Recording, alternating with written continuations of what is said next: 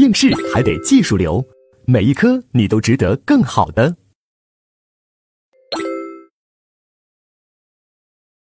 那接下来我们看第三节刑法的原则。刑法的原则，我们法考主要考两个：第一个罪刑法定原则，第二个罪刑相适应原则。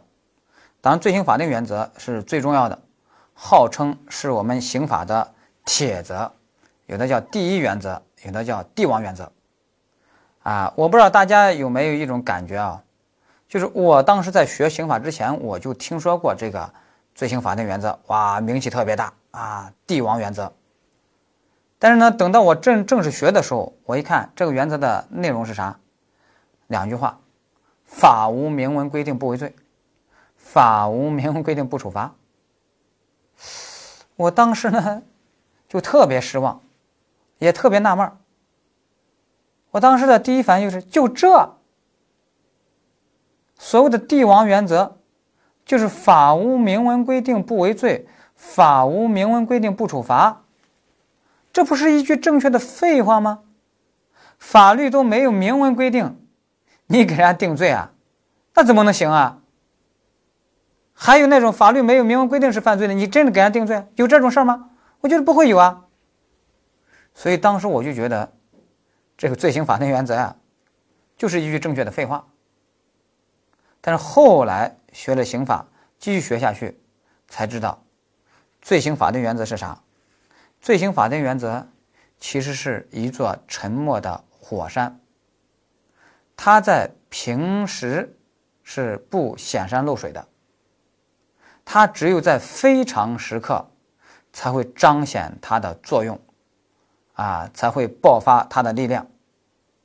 举个例子，你就明白了。比如说，好多年前有一个案件，就是有一个十五岁的一个男孩，他不好好学习，辍学。那村里面的一个叔叔啊，大概四十岁的一个大叔。然后就给他说：“那你既然不学了，不学习了，那这样，我带你到大城市里面去闯荡。我在那是一个啊包工头，啊，你到时候跟着我干，好不好？”孩子说：“好。”然后呢，他就把人家孩子带到这个城市里面，当天晚上就住在自己的那个单身宿舍里面，而且当天晚上就把人家这个孩子给强奸了。孩子呢，气得哭着啊，这这这去报案了，啊，让警察替他做主，啊，说是这个大叔啊，说带我来这个大城市见世面，呃，第一次见世面就见这个世面，啊，这这这是，警察说你先别哭啊，擦干眼泪，我们替你做主，啊，警察说给你定个什么罪，给这个大叔定个什么罪也抓了，说看首先就想到的是什么罪啊，猥亵儿童罪。看能不能定个猥亵儿童罪，但是呢，一查这个孩子已经年满十四了，十五岁，我已经不是儿童了，猥亵儿童罪没法定。那能不能定一个强奸罪呢？也没法定，因为强奸罪啊保护的是妇女。那那时候呢，能不能定一个那时候的叫强制猥亵侮辱妇女罪？啊，因为那时候叫强制猥亵侮辱妇女罪，就这个强制猥亵保护的也是妇女，那也没法定。说那能不能定一个侮辱罪呢？哎呀，侮辱罪好像能定，但也定不了。为什么呢？因为侮辱罪要求什么？要求公然性啊。但是呢，他这个呢是在他的单身宿舍里面，就他们两个人，还不具有公然性，所以这个侮辱罪也没法定。警察就很犯难，说：“哎呀，那看能不能定一个故意伤害罪？那故意伤害罪，那还得验一下这个伤情鉴定。结果一验伤，连轻微伤都没有。这个大叔啊，他沾沾自喜啊，他说他是踏雪无痕啊。那连轻微伤都没有，那故意伤害罪也没法定。那最后弄弄弄弄弄的就什么，就无罪可定了。”那这时候呢，警察就觉得，哇，我要替这孩子做主，这孩子多可怜，不找个罪定是不行的。哎，那这时候就想到一个什么罪呢？就是著名的寻衅滋事罪，啊，就要定这个罪，啊，意思就是说这个大叔啊，啊，在自己的单身宿舍里面寻衅滋事了一晚上，啊，但是呢，我们觉得这个罪能定吗？啊，也不能定，寻衅滋事罪也不能定，所以按照当时的刑法，那就麻烦了，就是大叔干了一件坏事儿，我们都觉得得给他定罪。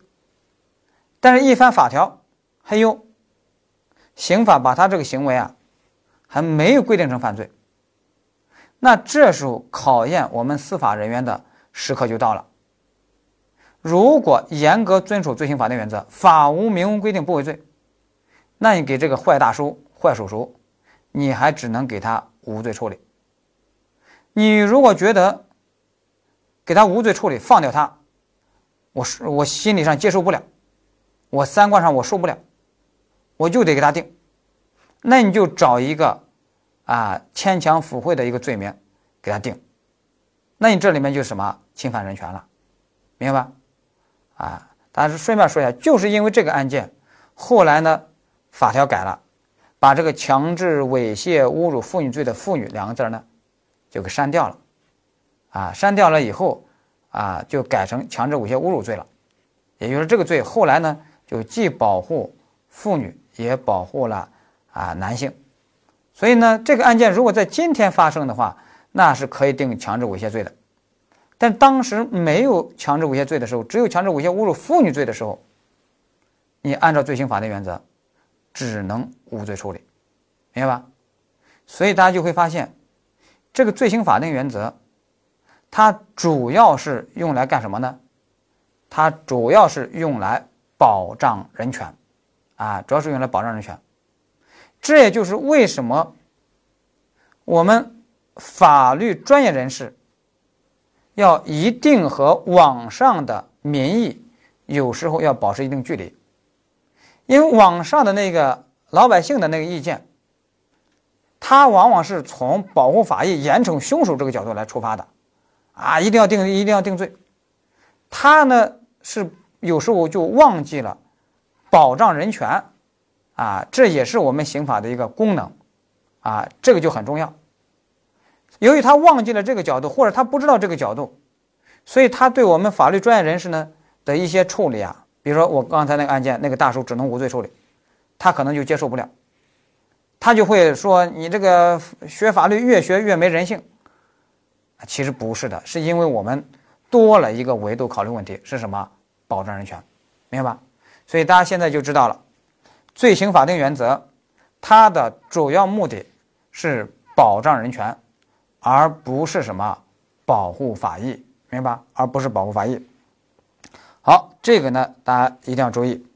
好，这个你如果能理解的话，那我们接下来就看一下罪刑法定原则的啊思想基础和具体内容。罪刑法定原则这个思想基础来自于两个，第一个叫民主主义，第二个自由主义。民主主义是啥意思呢？就是我们刑法规定的都是什么行为构成犯罪，给他要弄怎样的法定刑来处罚他，也就是规定的都是啊国家对国民的生杀予夺的大事儿，所以这样的事项。只能由民主来决定，具体来说，只能由民主产生的立法机关来决定，啊，放到我们国家就是只能由全国人大及其常委会来决定，啊，也就是说，你国务院呀，啊，地方性啊，人大呀，你是没有权利啊制定这些啊犯罪与刑罚的，这就是民主主义。那第二个是什么？自由主义。自由主义其实也就是尊重人权主义，其实就是为了保障人权。只不过这里面这个自由指的是啥呢？这个自由指的是我们人的行动自由。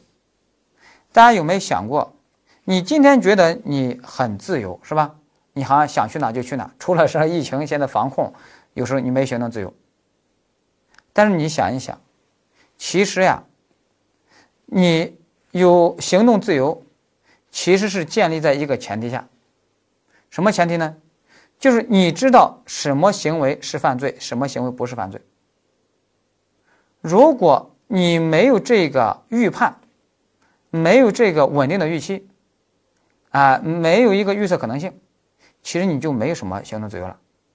比如说你参加法考，那万一在我们国家参加法考是不是构成犯罪都不明确，都不知道，你说你还敢参加法考吗？你都不敢参加法考了，是不是？也就是说，这个什么行为是犯罪？你这个高压线，你必须给我规定的非常明确，你不能是隐形的，是不是？啊，这就叫什么？国民的预测可能性原理。可以这么说，从古到今，我们人类就刑法而言，我们追求的所谓的自由，其实追求的都是一种什么？预测可能性。比如说，在奴隶社会，哎，是有了成文的法典，但是呢，不公布。那不公布就会出现什么？《左传》里面不是有句话吗？“刑不可知，则威不可测。”啊，他的刑罚啊，到底是怎样的，你都不知道，那威力就不可预测，是吧？好了，从奴隶社会到封建社会，这个春秋战国时期。啊，终于公布了啊，就是由郑国的一个大臣叫子产，哎，他把这个呃刑法呢啊成文的刑法，他著刑书于鼎，啊，以为国之常法，哎，终于开始公布了。那这样的话呢，那这个预测可能性啊，这个呢就进了一步了。那到了近现代社会，那我们追求什么呢？就是又成文啊，也公布了。我们追求啥？追求的是明确性啊，因为只有明确，那么才有什么？才有预测可能性，是不是？我们国家啊，建国以后的第一部刑法是七九年刑法，我们现行刑法是九七年刑法。在七九年之前，我们国家是没有刑法典的，没有刑法典呢，有时候就比较麻烦了啊。那有时候给人定罪啊，有时候就匪夷所思了。比如说，有一个甲男，以前有一个案件，有个甲男，他一直暗恋一个乙女，啊，结果那个乙女出车祸死了，那被埋了，这甲男竟然盗窃这个女尸，然后呢就奸淫这个女尸，啊，被人发现了。像这种行为，如果发生在今天，那就是盗窃尸体罪、侮辱尸体罪，是吧？但那时候又没有这个刑法典，没有这些罪名，那怎么办呢？又得给他定罪，啊，最后呢，法官就定一个反革命不讲卫生罪，哈，就定这么一个罪。好了，还有发生那时候还发生什么事儿呢？就是有一个公共汽车行驶在乡间公路，把人家有一个老大爷在路上那个晒的那个麦子啊，给人压了。老大爷呢就很生气，就骂，还让他那个狗呢去追，哎，那条狗去追的还追得挺紧，结果公交那个公共汽车那个司机啊，他为了躲这个狗，结果驾驶不当，啪，就翻到路边的沟里面去了，还导致几个乘客还受伤了。那像这种事儿呢，哎，最后呢要给这个老大爷要定罪了，你说定什么罪？哎，最后定了一个什么反革命骂翻公共汽车罪，哈哈，就定这种罪啊。好了，我们知道到了七九年，我们国家刑法啊终于公布，哎，终于颁布了第一部刑法典，生效了。但是呢，里面有些罪名不明确，比如说那个流氓罪，啊就很不明确，很不明确呢，就导致有许多行为就给定了流氓罪。比如说当年朝一个妇女吹个口哨，哎，最后定了流氓罪，都判刑了，啊，那在今天我们觉得这达不到犯罪的程度，啊，还有那时候那个啊跳个贴面舞，啊交谊舞跳的啊脸贴到一块儿，定流氓罪。你说这个脸贴到一块儿都定流氓罪，这种舞蹈，那今天那我觉得像这种酒吧、迪厅、蹦迪那些。那我觉得那就完全可以一锅端了，是吧？还有那种什么那种舞蹈叫什么莎莎舞，是吧？那绝对都能定流氓罪，是吧？但是我们觉得肯定是不行的，所以呢，后来呢，把这个流氓罪就给删除了，就是因为它太不明确了，呃，容易成为一个什么口袋罪。我们讲这些有什么呃用呢？呃，意义呢？就是因为我们国家今天还是有一些口袋罪的，还是有一些口袋罪不够明确，所以也就成为我们考试喜欢考的一些罪名。考这些罪名就是提醒大家，尽量把它适用的要明确一些。比如说啊，非法经营罪，比如说寻衅滋事罪啊，这都考过。比如说啊，聚众淫乱罪啊，这都考过。好了，这是我们说的这个思想基础，自由主义，你就知道有一个叫国民预测可能性这个原理。那思想基础知道了以后，接下来就是具体的内容。那具体内容一共有四个，第一个叫成文的罪行法定原则。成文的罪行法定原则又有两个内容，第一个叫法律主义。这个法律主义，这个法律是狭义的法律。这个法律的意思就是说，刑法只能由全国人大啊制定啊，因为全国人大制定的那叫法律啊，狭义的法律。也就是说，你国务院的行政法规有没有权利去制定犯罪与刑罚啊？没有，地方性人大也没有，两高更没有啊，就是这个意思。好，第二个点是什么？叫禁止习惯法。禁止习惯法是因为什么呢？因为你习惯法，你不明确、不成文，那这时候呢，如果用它来给人定罪量刑，那肯定不行，明白吧？啊，但是大家给我注意啊，我们有一年主观题、论述题考了我们刑法，啊，这么多年来就一次，啊，因为我们刑法主观题主要考的就是案例分析，他那个论述题考了啥呢？他就问你一个问题。说为什么民法在适用的时候、适用依据的时候，哎，可以适用习惯啊？也就是民法不禁止习惯法，我们刑法为什么要禁止习惯法？啊，就是问这个问题。那我们知道，那就是因为这两个部门法，他们的宗旨不一样，他们要解决的问题不一样，民法。它是解决的是什么问题啊？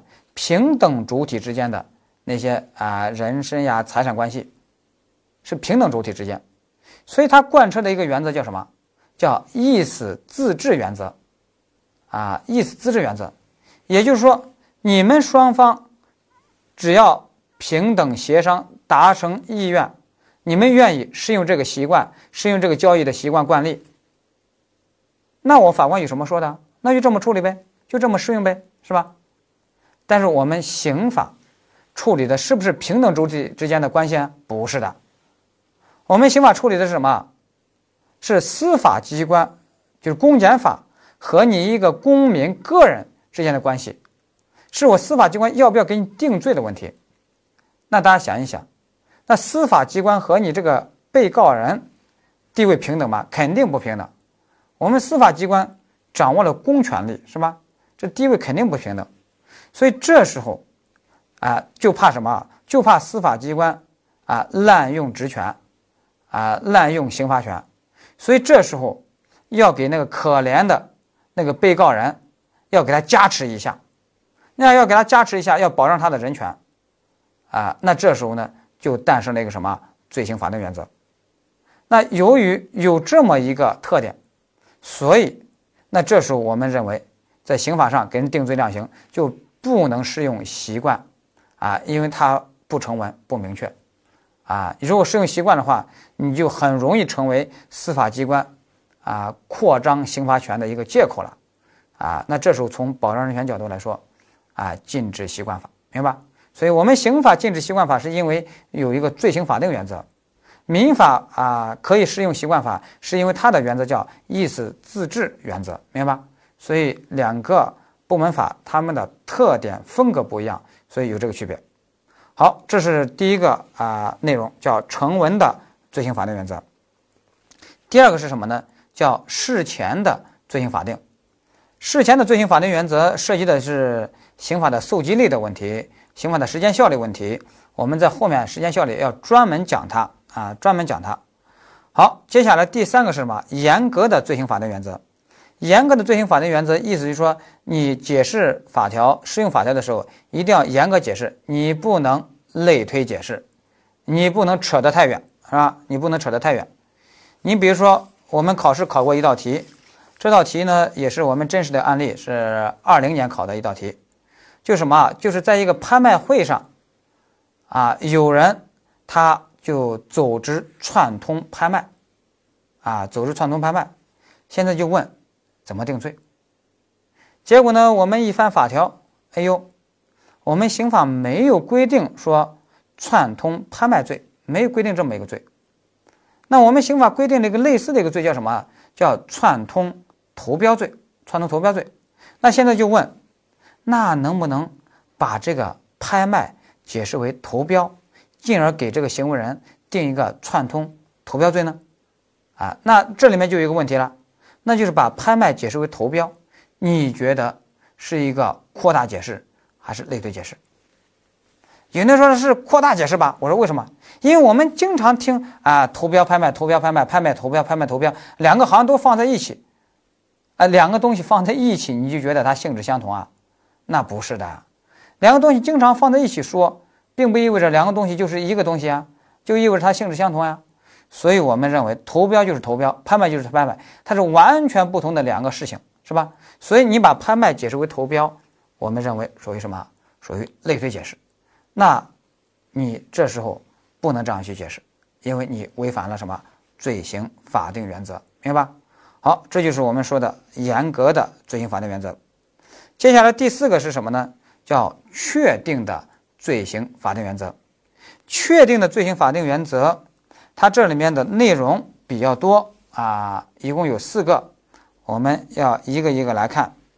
第一个呢，就是说你这个条文呀要规定的很明确啊，这关于这个明确性要求，我们前面就说了，比如说流氓罪你规定的不明确啊，最后呢就把它删了。好了，那接下来第二个呢，就是什么呢？就是禁止绝对不定刑或绝对不定期刑，哎，这是啥意思呢？绝对不定刑指的就是什么？就刑罚啊，完全不确定。比如说我这里面说了，如果你立法是这样规呃规定行不行？说什么什么行为啊构成犯罪，或者犯犯犯什么罪？然后呢，法律后果是什么？四个字：判处刑罚。啊，法律后果是判处刑罚，完了，那就问判处什么刑罚呀？是有期徒刑、无期徒刑，还是死刑，还是拘役，还是管制呀？不说，你先犯吧。不说，就刑罚的种类完全不确定，绝对不确定。那么我们认为，你这样去立法的话，违反了罪行法定原则。啊，好，这叫绝对不定刑，就刑罚的种类绝对不确定。那第二个叫什么呢？绝对不定期刑。啥意思呢？就是怎么规规定呢？什么是行为构成犯罪？然后什么判处有期徒刑？句号完了。你问他这个有期徒刑的刑期到底是六个月呢，还是三年呢，还是五年，还是十年，还是十五年呢？不说，你先去犯吧。好家伙，那这个刑期的幅度就太大了，那是完全不确定了啊！这就叫绝对不定期刑。那这样的立法行吗？不行，也应当被禁止，明白？啊，都是因为他们不确不不明确，明白？好了，第三个叫什么呢？禁止处罚不当罚的行为。禁止处罚不当罚的行为，主要是想表达一个什么意思呢？表达一个叫刑法迁移性的意思。刑法迁移性，迁移性啥意思？一定要把它理解。迁指的是谦虚的意思，抑指的是一种抑制自己冲动的意思，抑制。就是压抑的那个抑抑制，迁移性，它表达啥意思呢？就是你刑法是最严厉的制裁措施，可以要人的命的，所以刑法就属于大杀器，就属于原子弹，你不能动不动就把刑法先呃搬出来，是吧？这都是核武器，只只能是什么，在最后迫不得已搬出来。所以它它是一个什么补充手段？所以它也叫刑法的补充性，迁移性也叫补充性。你就想，俄罗斯跟乌克兰打仗，你俄罗斯你能不能一上来就给人扔原子弹？那肯定不行啊，是吧？这就是什么？要保持迁移性啊，要保持补充性。但是麻烦在于什么呢？麻烦在于我们许多人有一种什么冲动呢？就是动不动说这个社会现象太坏了啊，道德败坏，得给他定罪。给他变成刑法上的一个罪名，得定罪，就什么呢？都是让刑法去解决，就什么社会问题解决不了啊，把它变成犯罪吧，啊，用刑法来制裁他，啊，那我们认为你这就是什么？你这就是把刑法当成灵丹妙药，能够包治百病，啊，你这就叫刑法万能主义。刑法其实不是万能的，明白吧？刑法是解决不了。许多问题的，刑法怎么可能解决任何问题呢？所以许多社会治理的问题啊，你不能完全依赖刑法，明白吧？依赖刑法往往就会有什么？就有抗药性啊？什么抗药性呢？你把它给它定成犯罪，判个三年，发现不行，最后判五年，最后判十年，慢慢慢就变成什么重刑主义，是吧？这是不行的，啊，这就是我们说的刑法的迁移性、补充性这个原理。还是希望大家深刻理解啊，这也是和我们啊一般老百姓可能的思想观念有一定距离，因为老百姓恨不得碎尸万段啊！你看老百姓经常说什么呢？哎呀，累了，不审了，判死刑吧，是吧？啊，我们网上的那个法官，人家说微博法官啊，死刑起步是吧？啊，就动不动就是死刑，动不动就是入罪，是吧？啊，啥啥解决不了，最后都是让刑法来解决，那这就违反了啊我们刑法的什么迁移性原则、补充性原则啊。那我们作为一个法律专业人士，我们还是要把这个原则要记清楚。好，这是我们说的这个它的第一个，就是禁止处罚不当罚的这个行为。那关于刑法的迁移性啊、补充性啊，我们有的意见呢。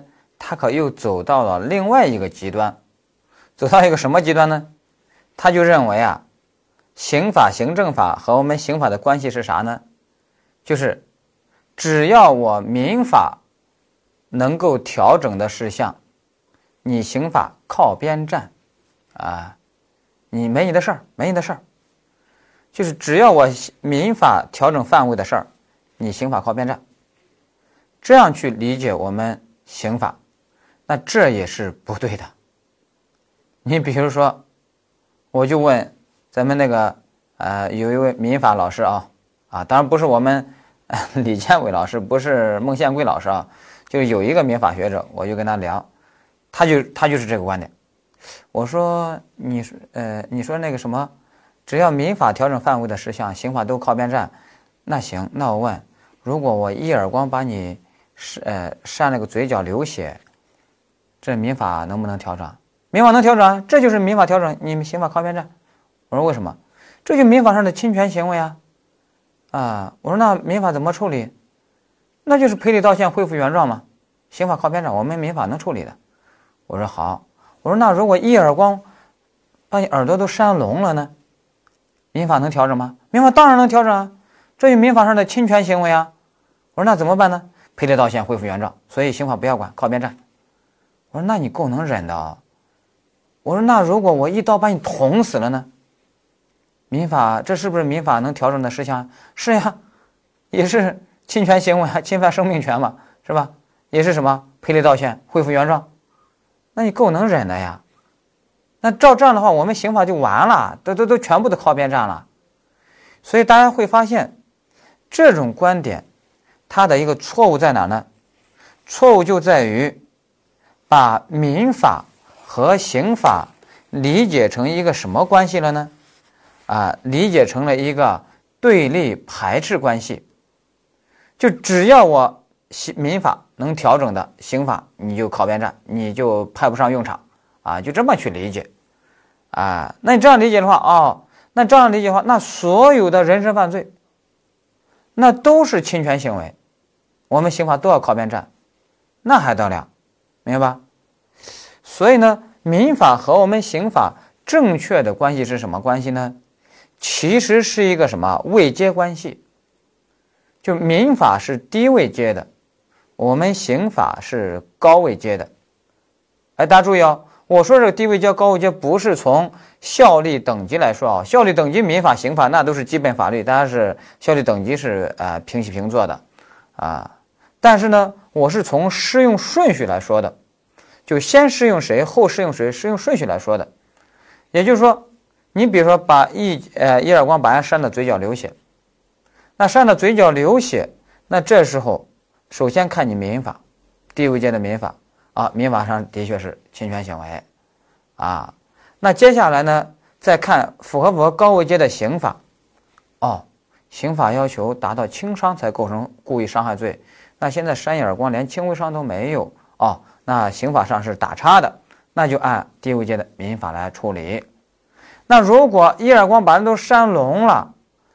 那都是重伤了，那怎么判断呢？还是先看低位阶的民法，民法上的确是侵权行为，啊，那接下来再走到高位阶的刑法，那这下构不构成故意伤害罪呢？那当然构成了。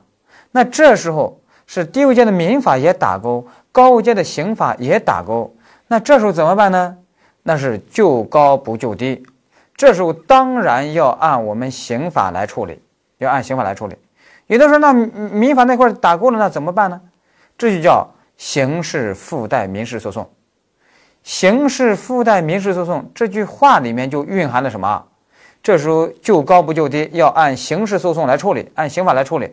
不过把民法那块呢附带诉讼一下就可以了，明白吧？所以大家就知道这是低位阶高位阶的关系，而不是对立排斥关系。啊，你如果把这个能理解的话，那许多案件就好处理了。比如说，当年广州那边发生一个有名的许霆案，就那个许霆在一个 ATM 机上取钱的时候，利用人家 ATM 机出错，他呢就不断的取，不断的取，把人家 ATM 机里面的十七万现金全部啊取空了，跑了，最后被抓了。你听他的辩护人怎么说呢？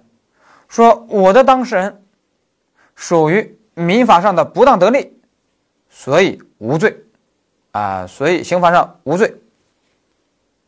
哎，你公诉人，你说他是不是民法上的不当得利？哎，那公诉人一想啊，好像是民法上的不当得利，但是我如果说是民法上的不当得利，那我不就认输了吗？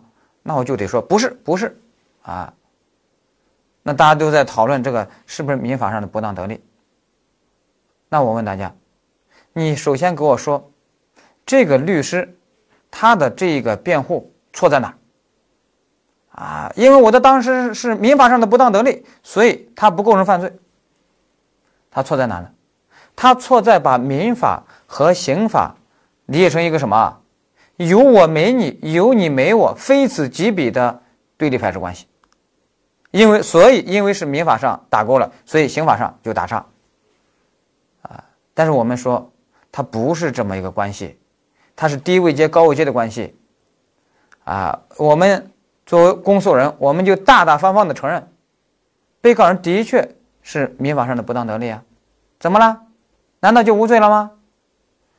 那只能说是民法这个低位阶的打勾了，那接下来再看高位阶的刑法呀，那现在刑法上要看什么呢？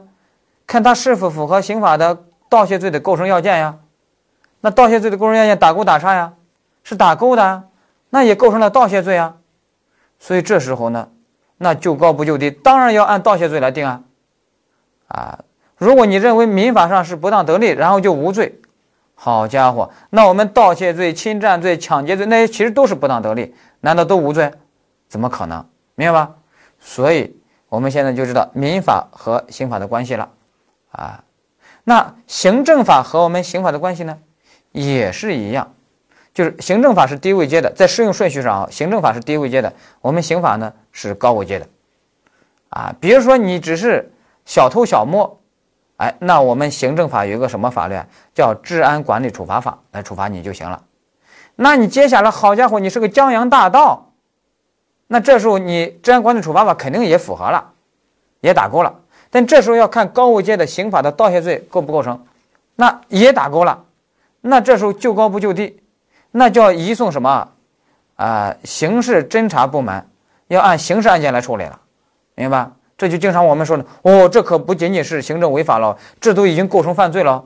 那意思是高位阶的刑法都打勾了，所以呢要按刑法来处理，明白吧？他们可不是对立排斥关系哦。但是很遗憾，我们有实务部门呢就把行政法和我们刑法理解成对立排斥关系。比如说，有一个省的高级法院曾经出了一个全省的审判指导意见，说什么呢？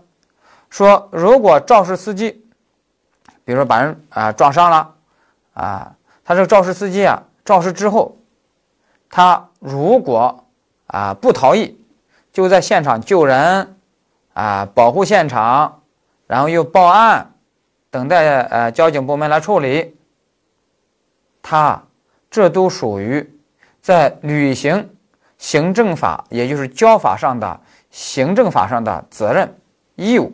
履行这些行政法的义务，所以他不构成自首。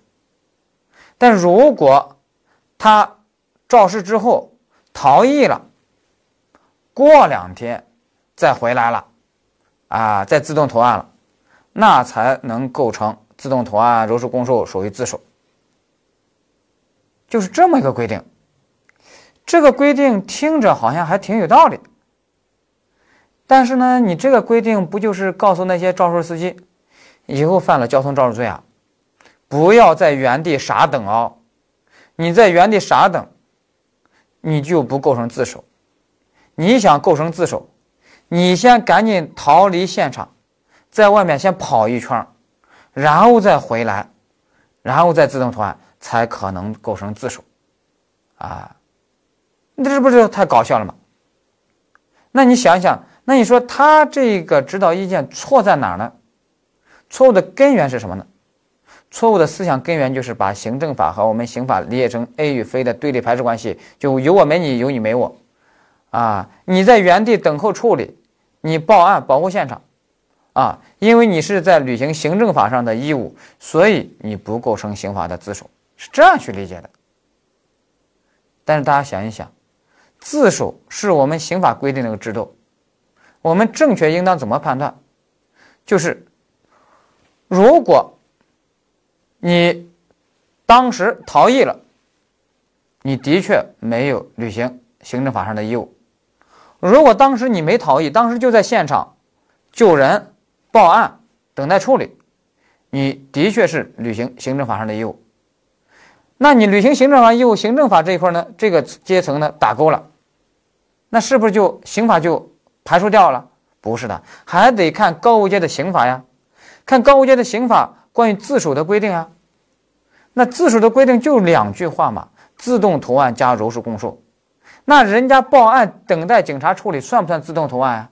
那当然算嘛。所以这时候人家也符合了刑高位阶的刑法上的自首规定，当然要能定什么？能定自首，明白吧？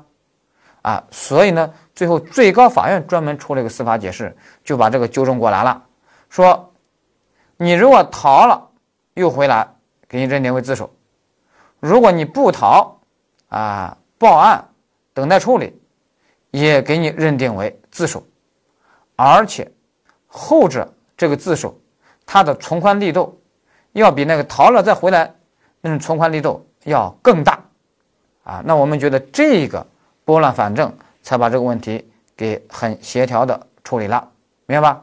所以我们现在就知道了行政法啊，包括民法和我们刑法的关系，千万不要弄成那种 A 非有我没你的对立排斥思维，是是什么关系呢？低位阶高位阶的关系啊，在适用顺序上，低位阶高位阶的关系。好，这个我们说完以后，那第三个问题，那我们就讲完了，主要是刑法的迁移性、补充性。接下来我们看第四个，就是禁止不均衡残虐的刑罚。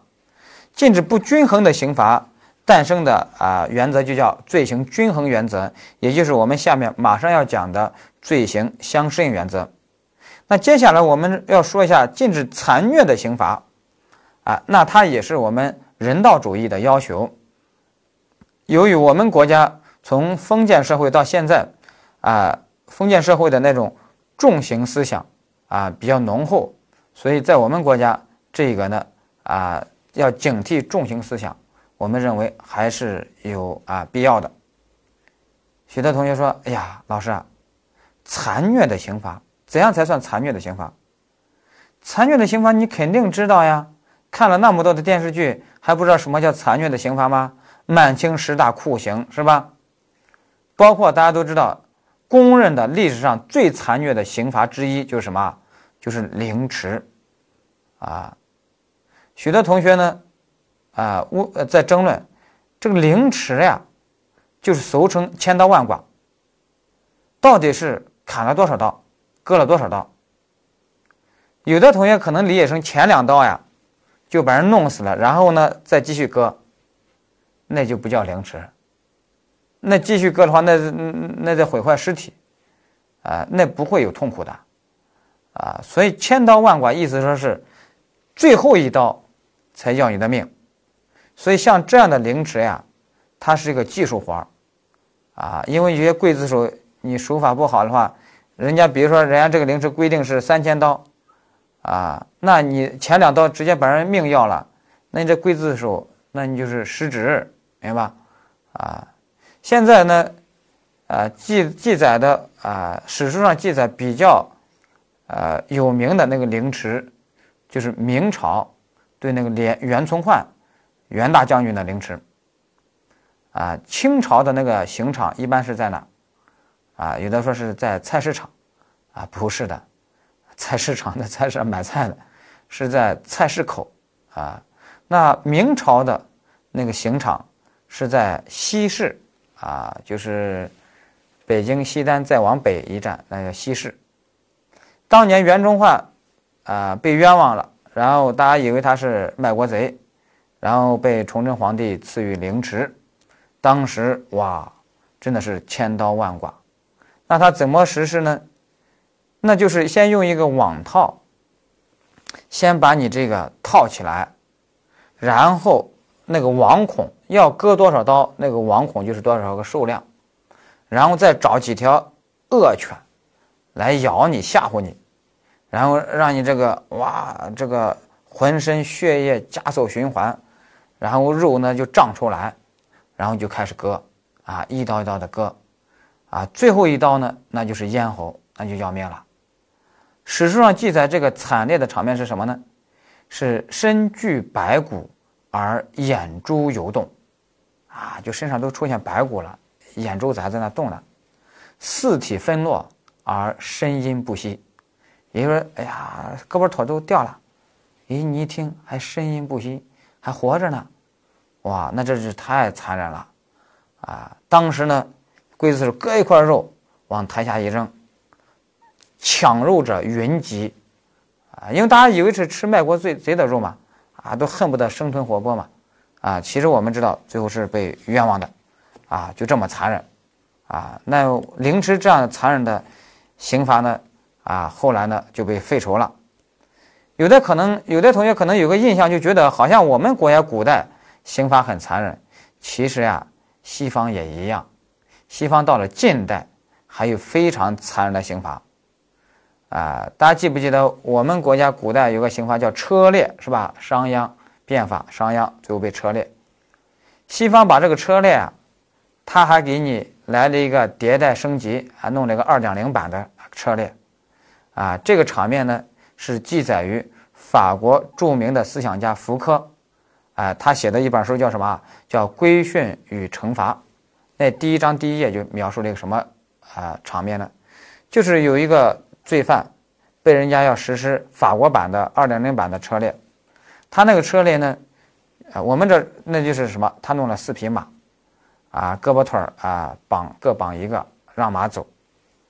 那我们古代的那个车裂就是那个马很有力气，一声令下，啪，四个方向一下就四分五裂了，完了死了。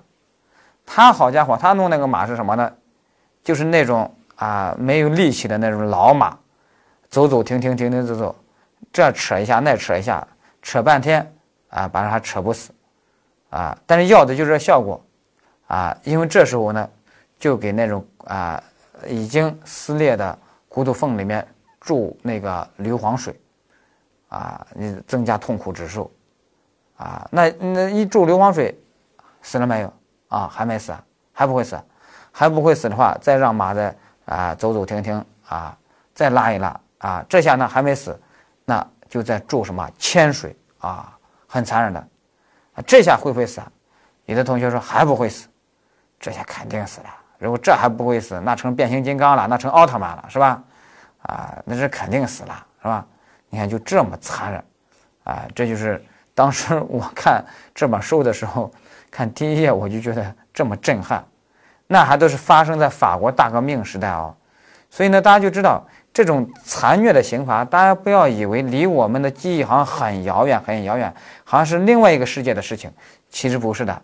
所以呢，对于这种重刑主义啊。残虐的刑罚呀，我们还是时刻要保持警惕啊！好了，我们这个说完以后，我们啊罪刑法定原则总的具体内容我们就讲完了。罪刑法定原则，大家就一定要记住两个点：第一个，它是用来保障人权的；第二个点是什么呢？就是它要保护国民的一个什么预测可能性原理，然后由这个原理呢。就能够派生出来许多具体的内容。好了，那接下来我们看第二个原则，叫罪行相适应原则。罪行相适应原则在我们书上十三页，这里面考虑的是一个什么问题呢？研究的是一个什么问题呢？就是量刑的标准，或者说刑罚的啊尺度。量刑标准靠什么指标来给人量刑？怎样做到轻罪轻判，重罪重判？啊，一共有三个指标，我们书上给大家列了。第一个叫法益侵害性，法益侵害性也简称为啊客观危害性啊客观危害性。第二个呢叫可谴责性，也简称为什么主观恶性啊主观恶性啊。第三个指标是什么呢？就是人身危险性，也称为什么再犯可能性啊。就看这三项指标，这三项指标大家要注意哦。前两项指标就是法益侵害性和可谴责性，它针对的是已然发生的犯罪事实，啊，针对已然发生的犯罪事实。而第三项指标人身危险性、再犯可能性，针对的是未然的犯罪事实，就是针对你将来可能的一种情况而言的。那么前两项指标针对的是已然的发生事实。那么，针对这样的已然的事实所施加的刑罚，我们把它称为报应刑啊，报应刑啊，也叫责任刑。而针对未然的犯罪事实啊，依据人身危险性所施加的刑罚啊，我们把它叫什么？叫预防刑，有的也叫什么目的刑啊。总而言之，前两项指标是回顾过去，第三项指标是展望未来，明白吧？啊，那我们考试呢，有时候还把这一块儿给你考了点。比如说，我问大家，我们刑法规定对累犯要从重处罚。那你说这个从重处罚的依据是三项指标里面哪一项指标它升高了，所以要给他从重处罚？大家想一想，哪项指标呢？那就是人身危险性、再犯可能性，也就是说预防型加重了，明白吧？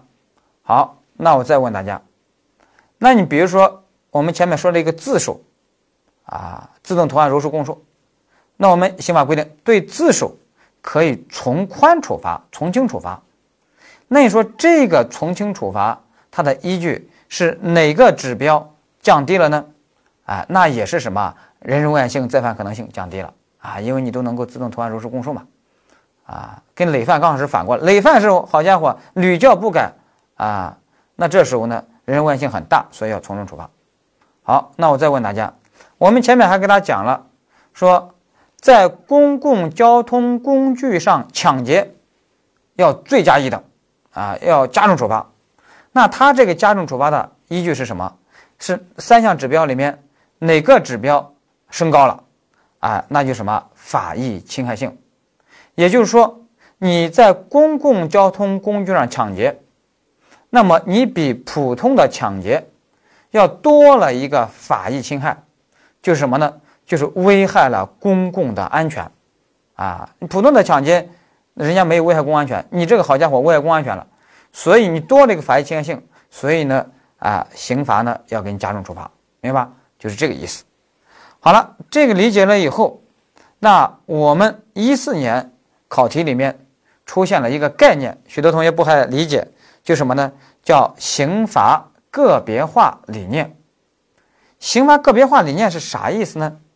其实大家想一想，这个三项指标里面，特别是第三项指标叫人身危险性、再犯可能性。这个人身危险性、再犯可能性，它就必须根据具体囚犯、具体罪犯的个人情况来判断，啊，根据他的个人情况来判断，也这时候不能一刀划啊，一刀切。必须个别化判断，所以这个刑罚的个别化，它的意思是说，第三项指标人身危险性必须个别化的判断，它是这个意思，也就是说，这个预防刑必须个别化的判断。所以这个刑罚的个别化判断，这个刑罚指的是什么？指的是预防刑。比如说，啊，我以前啊，呃，上大学的时候，啊，参加实习，就接触过一个案件，两个案件，同一个法官审理的。两起不同的案件，案件都是盗窃案件，但是两个盗窃犯呢，盗窃的那个动机不一样。第一个盗窃犯当时盗窃的动机，他就是为母亲治病，就是家里没钱，母亲得了重症，然后呢偷东西，为了给母亲治病。那第二个盗窃犯是什么呢？他为什么盗窃呢？也是没钱，为什么盗窃呢？他是吸毒的。没钱买毒品了，所以他就去偷。那大家想一想，你说这两个盗窃犯，他们的人身危险性，也就再犯可能性，你说一样吗？肯定不一样。这就要个别化的去判断。